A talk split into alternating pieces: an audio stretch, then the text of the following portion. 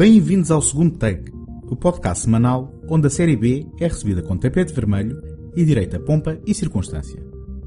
O meu nome é António Araújo e esta semana recordo dois filmes musicais que merecem ser redescobertos. Do fundo do coração, a pequena extravagância de Francis Ford Coppola, que quase o arruinou financeiramente em 1981, condicionando a sua filmografia na década seguinte. E Rock and Roll High School, uma produção de Roger Corman de 1979, que conta com a participação da influente banda punk Ramones.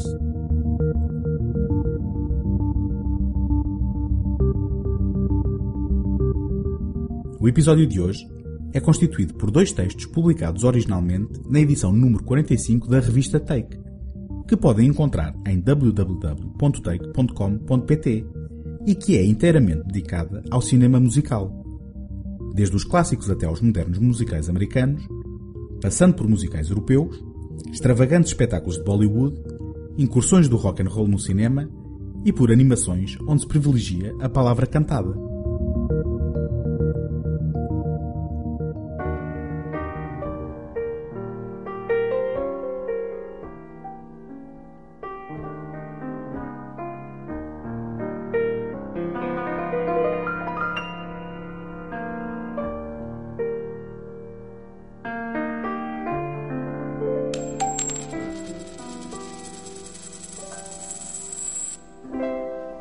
Wish I had a dollar for each time I took a chance on all those two-bit Romeos who counterfeit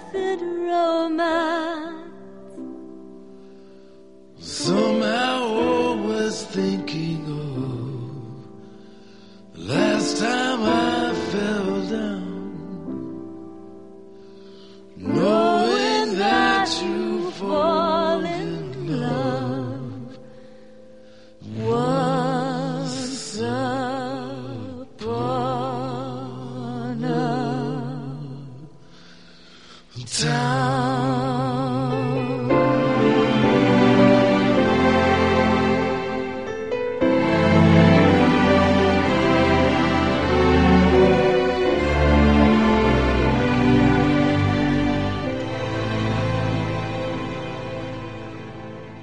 dezembro de 1969, Francis Ford Coppola inaugurou a American Zoetrope, a sua produtora de sonho que não só serviria para descentralizar a produção de Hollywood, como serviria como porto de abrigo para os artistas onde o seu talento podia ser alimentado e acarinhado, ao invés de ser controlado e constrangido, como acontecia no velho sistema dos grandes estúdios. Tendo produzido alguns dos seus próprios filmes, bem como os de George Lucas para Star Wars, albergou também nomes internacionais como Jean-Luc Godard, Akira Kurosawa ou Wim Wenders. Depois da aclamação dos dois primeiros capítulos de O Padrinho, com a parte 2 a tornar-se a primeira sequela a ganhar um Oscar de melhor filme, e da experiência traumatizante da rodagem de Apocalypse Now, este queria rodar um filme mais descontraído e de menor escala. O resultado foi Do Fundo do Coração, e com ele o sonho praticamente ruiu. I can clearly see nothing is clear.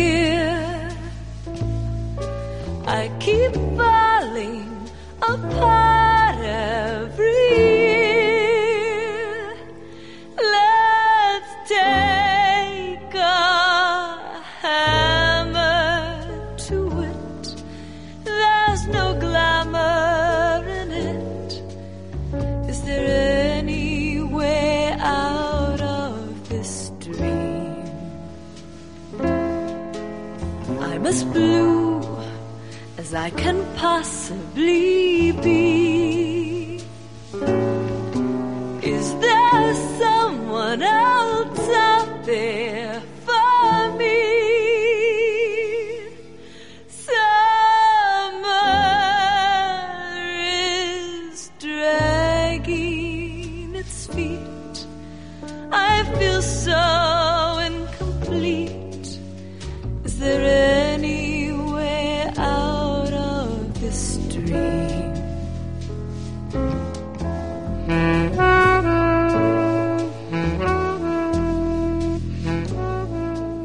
A MGM terá oferecido ao realizador 2 milhões de dólares para rodar do fundo do coração. Mas viu, no entanto, Coppola adquirir os seus direitos para o financiar pessoalmente através da sua produtora. A ambição desmedida da sua visão disparou o orçamento para uns estimados 26 milhões de dólares nomeadamente na construção de miniaturas e luxuriantes cenários. Coppola filmou quase na íntegra em interiores, nos soundstages da American Zoetrope, oferecendo ao filme uma estética propositadamente artificial e estilizada. Mas, do fundo do coração, foi um fiasco de bilheteira, complicando a situação financeira do estúdio, já de si precária, e colocando o seu autor na bancarrota. Mais tarde, Coppola viria a afirmar que os filmes que realizou durante a década de 80 e grande parte da década de 90 serviram para pagar as dívidas contraídas na produção deste musical.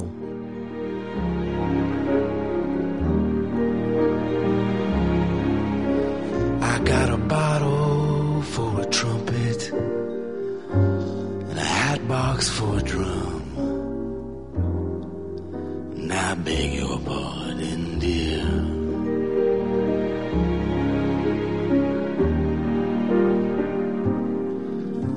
got upset. I lost my head. I didn't mean the things I said.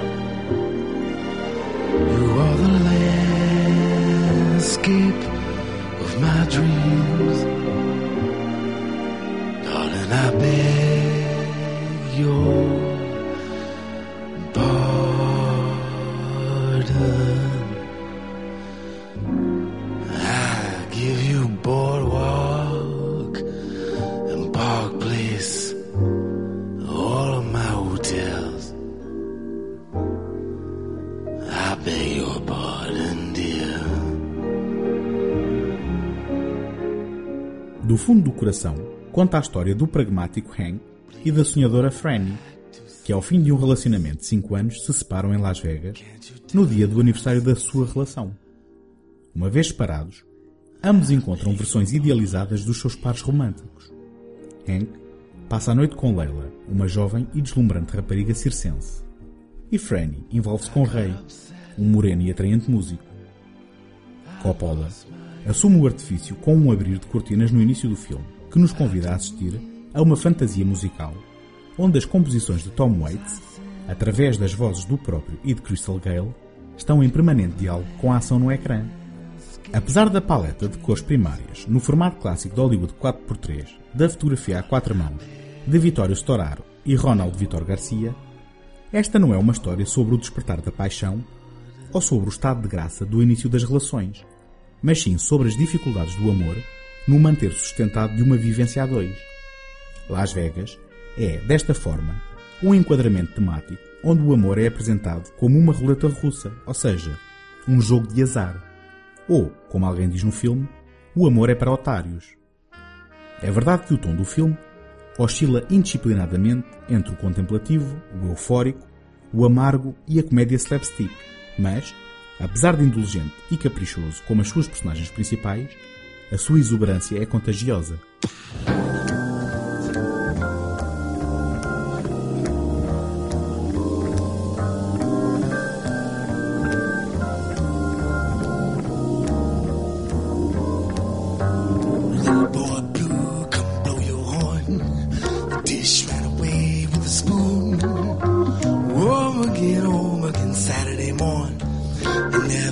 Up before noon. She used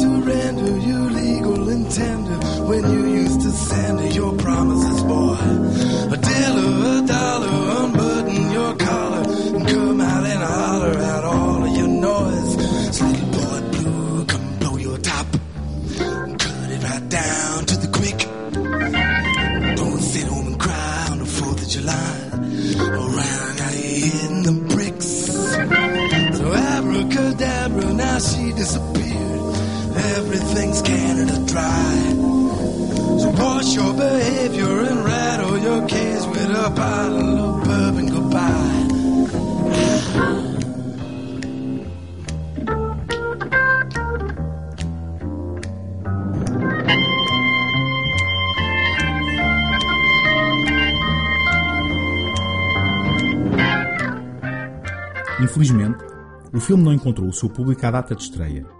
Talvez porque, apesar de acompanhados pelos excelentes Raul Julia e Harry Dean Stanton, com Nastasia Kinski a ser talvez o elo mais fraco, Terry Garr e Frederick Forrest fossem habitualmente atores secundários, sem o apelo que outros nomes mais populares teriam. Ou talvez porque Tom Waits seja um músico de nicho, ou, quem sabe, pela estética fantasiosa e artificial de Coppola. Por vezes, os fracassos são tão difíceis de explicar como os sucessos. Mas uma coisa é certa. Este foi um projeto pessoal e do fundo do coração do seu realizador, que, com outra sorte, poderia ter ajudado a prolongar pela década de 80 não só a vaga autoral da década anterior, como o interesse pelo próprio género musical.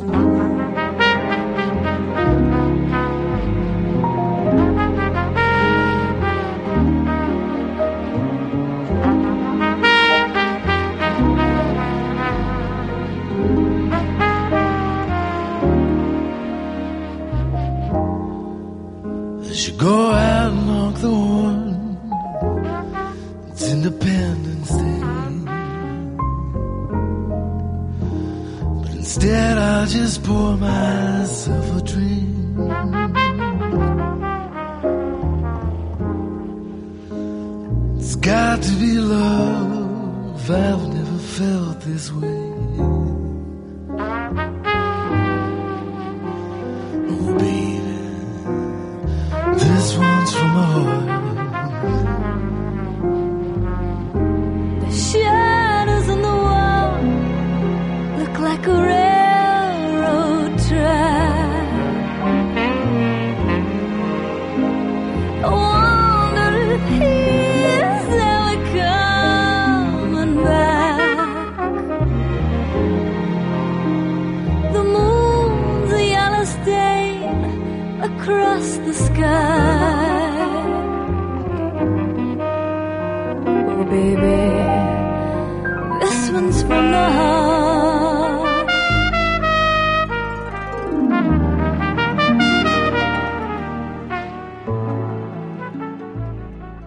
Vossa opinião é muito importante para o segundo take.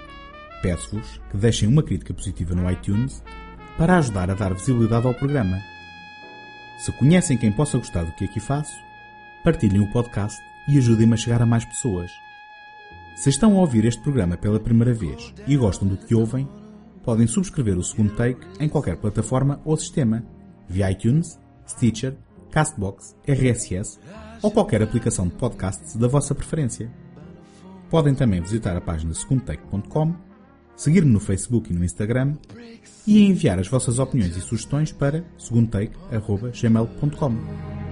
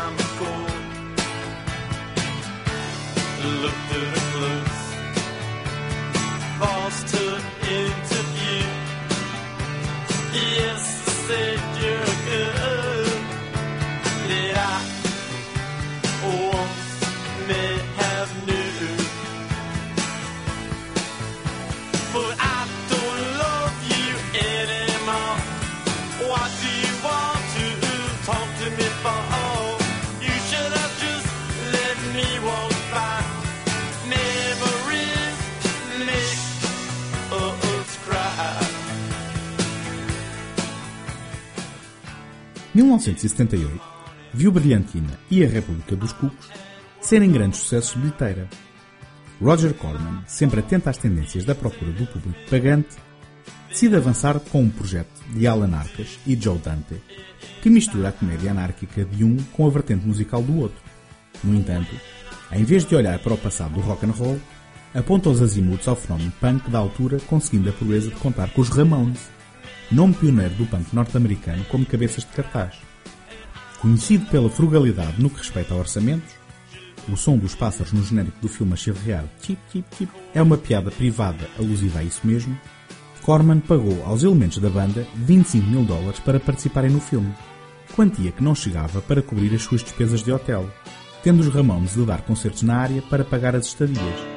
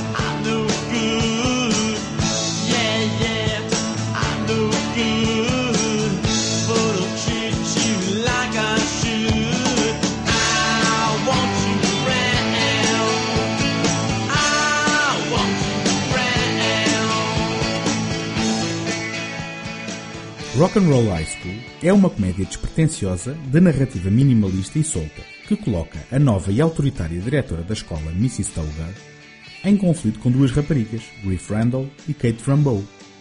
Riff sonha em compor músicas para os Ramones, a sua banda favorita, e quer ir ao concerto que vão dar na cidade para conseguir entrar em contato com eles, enquanto que Kate apenas quer namorar com Tommy, o rapaz popular mas tímido que tem um fraquinho por Riff. No processo, incitam os estudantes num ato de rebelião, com o apoio dos próprios Ramones, culminando com a destruição da escola.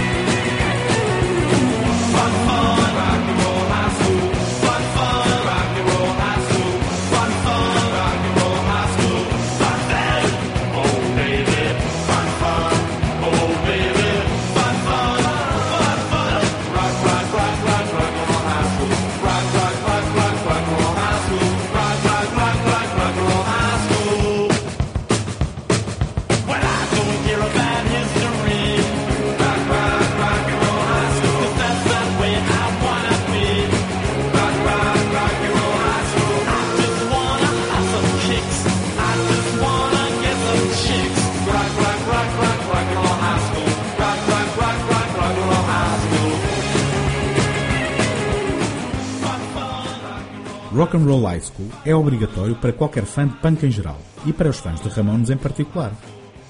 Recheado de músicas da sua excepcional discografia inicial, Ramones de 1976, Live On de 77, Rocket to Russia de 77 e especialmente do mais recente à data Road to Ruin de 78, conta com números musicais envolvendo a banda, bem como um medley de um concerto gravado ao vivo para o filme com fãs reais na assistência, incluindo ainda duas novas músicas compostas especialmente para o filme, I Want You Around e Rock and Roll High School. Esta última viria a aparecer no infame álbum de 1980 End of a Century, produzido por Phil Spector, e que estava a ser gravado por alturas da rodagem. Mas nem só do Ramones se faz a banda sonora deste musical, contando também com nomes como Nick Lowe, Brian Eno, Divo, Chuck Berry, Alice Cooper ou Paul McCartney, em mais um negócio de oportunidade que permitiu aproveitar uma música não usada que este tinha composto para o filme O Céu Pode Esperar, de Warren Beatty, por apenas 500 dólares.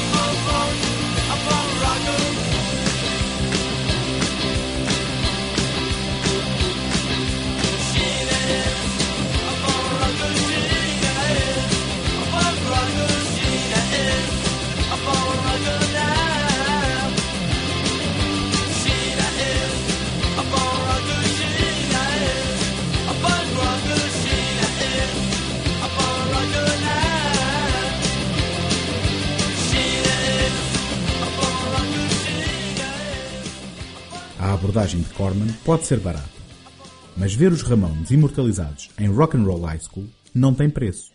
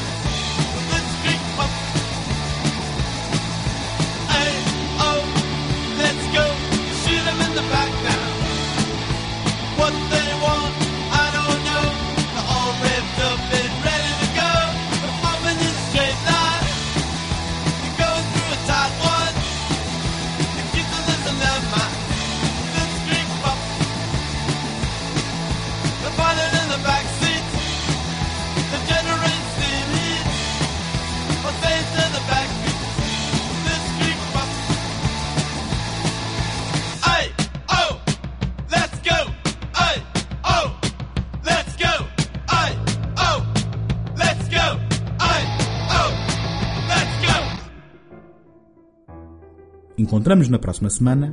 Até lá, boas fitas!